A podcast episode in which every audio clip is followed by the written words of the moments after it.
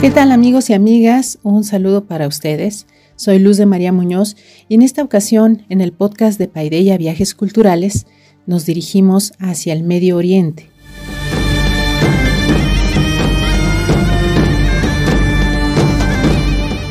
Porque quiero compartir con ustedes las bellezas y la historia de una ciudad milenaria que fue durante siglos epicentro de rutas comerciales, en donde se encontraban gentes de todos los rincones del viejo mundo.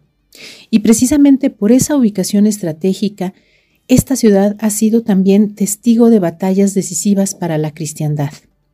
En su puerto, a las orillas del Mediterráneo, han desembarcado caballeros cruzados y otros tantos ejércitos conquistadores.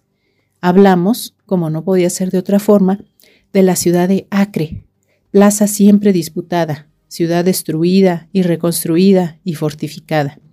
Situada en el norte de Israel, en la costa del mar Mediterráneo y cerca de la bahía de Haifa, se encuentra la ciudad antigua portuaria de Acre, llamada Aco en hebreo, y conocida históricamente con el nombre cristiano de San Juan de Acre, un centro comercial continuamente habitado desde su lejana fundación hacia el 1500 a.C.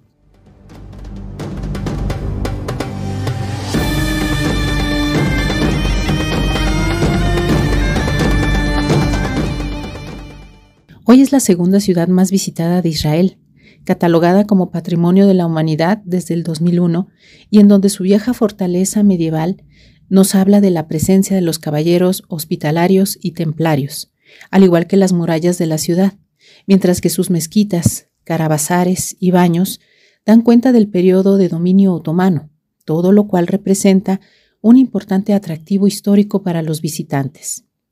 Actualmente, con una población de unos 50.000 habitantes, en Acre conviven judíos y árabes, y es por ello que se considera un lugar ejemplar de convivencia, crisol de culturas y religiones.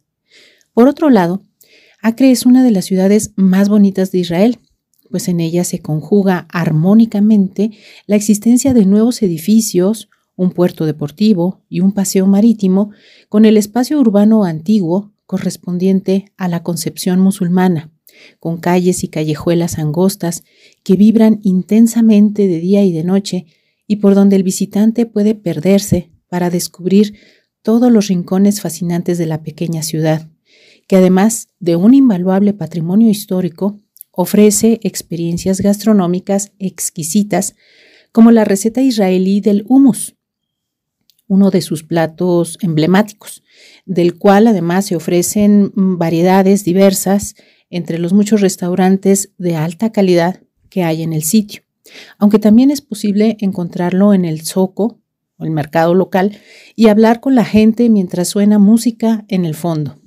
Así, con su exquisita comida acompañada de vinos degustados entre sus antiguos muros, podemos retroceder en el tiempo y es que la historia se mantiene viva y presente en Acre, por lo que es importante al menos recordar algunos de estos dramáticos episodios que dieron como resultado la construcción de sus monumentos más representativos. Así, debemos tener presente que Acre fue una ciudad conquistada por los griegos helenísticos, es decir, perteneció al imperio conquistado por Alejandro Magno. Tiempo después, como sucedió con el resto del mundo griego y del Mediterráneo completo, fue tomada por los romanos y más tarde, al caer Roma, quedó bajo la jurisdicción del Imperio bizantino hasta la llegada de los árabes hacia el 638. Siglos después, ya en la Edad Media, Acre cobraría capital importancia para la cristiandad al convertirse en un bastión de defensa durante el periodo de las campañas militares organizadas desde Europa para luchar por la recuperación de la Tierra Santa de manos de los musulmanes, periodo que conocemos como el de las Cruzadas, mismo que tendría su punto final aquí, con la estrepitosa pérdida de San Juan de Acre en el 1291. Pero déjenme contarles un poquito más al respecto. Como recordarán, el objetivo de los cruzados era tomar la ciudad santa de Jerusalén y conservarla entre cristianos, por ser el sitio donde tuvo lugar la pasión y muerte de Jesús, donde estuvo su sepulcro y donde surgió, pues a fin de cuentas, la fe en la que creían los reinos europeos de aquel momento. Por ello, era casi pues inconcebible la idea de que un lugar tan importante estuviera en manos de infieles, como llamaban así entonces a los musulmanes. Aunque claro está, también intervinieron otros intereses económicos y territoriales. Jerusalén, por lo tanto, había sido tomada en la primera expedición cruzada, realizada en el siglo XI, entre el 1095 y el 1099. Pero ella sola, como nuevo reino cristiano, no podía sobrevivir, por lo que se establecieron otros estados feudales para resguardarla, eh, como el condado de Trípoli, el principado de Antioquía, el condado de Edesa y el puerto mediterráneo de Acre, destinado este a convertirse en el puerto más importante para exportar algodón, especias y azúcar hacia Europa. Y esto estaba a cargo pues de comerciantes venecianos y genoveses. Fue una ciudad próspera y populosa, así como una fortaleza inexpugnable, capital cristiana y bastión cruzado en Tierra Santa hasta el final. Puerta de acceso de Occidente al próximo Oriente. Todo eso llegó a representar Acre, y por ella entraban también los guerreros y peregrinos cruzados que iban camino de Jerusalén, Belén o Nazaret para batallar y para rezar. Y dada su crucial relevancia, se protegió a la ciudad con un complejo defensivo de castillos o cracks y murallas.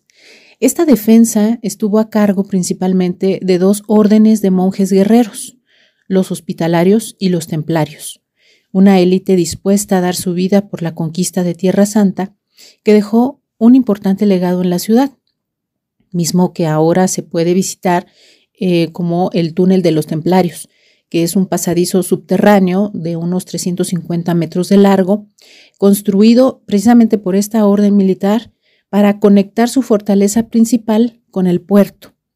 Este túnel se descubrió por accidente en 1994 y desde entonces es una de las joyas históricas más apreciadas de la ciudad. Otro ejemplo eh, son las salas de los caballeros cruzados, Em, que son cámaras de piedra en donde vivían los caballeros medievales durante las cruzadas. Estas fueron construidas, imagínense, hace 800 años eh, por los caballeros hospitalarios, que es esta otra orden militar monástica establecida ahí en Acre. La sala hermosa, donde se daba la bienvenida a los peregrinos que se dirigían a Tierra Santa, es la que mejor se conserva. Por cierto, que este lugar también está lleno de leyendas. Una de ellas dice, por ejemplo, que fue en Acre donde los templarios escondieron el arca de la alianza. Bueno, tocará ir a investigar. Sin embargo, esta prosperidad no logró mantenerse durante mucho tiempo, ya que encontrándose en medio de una disputa entre cristianos y musulmanes, Acre tuvo que hacer frente a su destino. Los musulmanes, organizados bajo el poderoso mando del sultán Saladino, asestaron una derrota terrible a los cristianos templarios incluidos, en los cuernos de Jatín en el año de 1187. Era el principio del fin. A partir de ese momento, ante las murallas de Acre, tendrían lugar asedios terribles y sangrientos, defensas heroicas, saqueos, incendios y caída.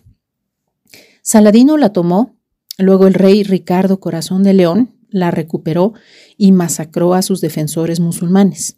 Tiempo después pasaría por ahí el rey Luis IX de Francia, San Luis Rey, em, quien se instaló en Acre durante unos cuatro años, eh, a lo largo de los cuales pues, hizo varias reformas, mandó reforzar las defensas de Acre y también las de Jaffa, Cesarea y Sidón, como para apuntalar el enclave cristiano, que sin embargo pues ya estaba en declive. Con el arribo al poder de los mamelucos de Egipto y la debilidad endémica de los enclaves cristianos, la suerte estaba echada para Acre. En el siglo XIII, durante una oscura noche, un grupo de soldados italianos degolló a unos inocentes campesinos musulmanes. En su confusión, también dieron cuenta de cristianos sirios. El sultán Ashraf Jalil demandó la entrega inmediata de los asesinos. Acre, por supuesto, se negó absolutamente. En abril de 1291, el monarca mameluco, al frente de alrededor de unos 200.000 efectivos egipcios y turcos, sitió la ciudad. Acre se resistió y defendió valerosamente. Hospitalarios y templarios dieron batalla como nunca antes. Sin embargo, Acre cayó en manos de los musulmanes el 18 de mayo del 1291. Los mamelucos la destruyeron para evitar que las fuerzas cristianas volvieran. De hecho, este acontecimiento es para algunos historiadores el fin de las cruzadas.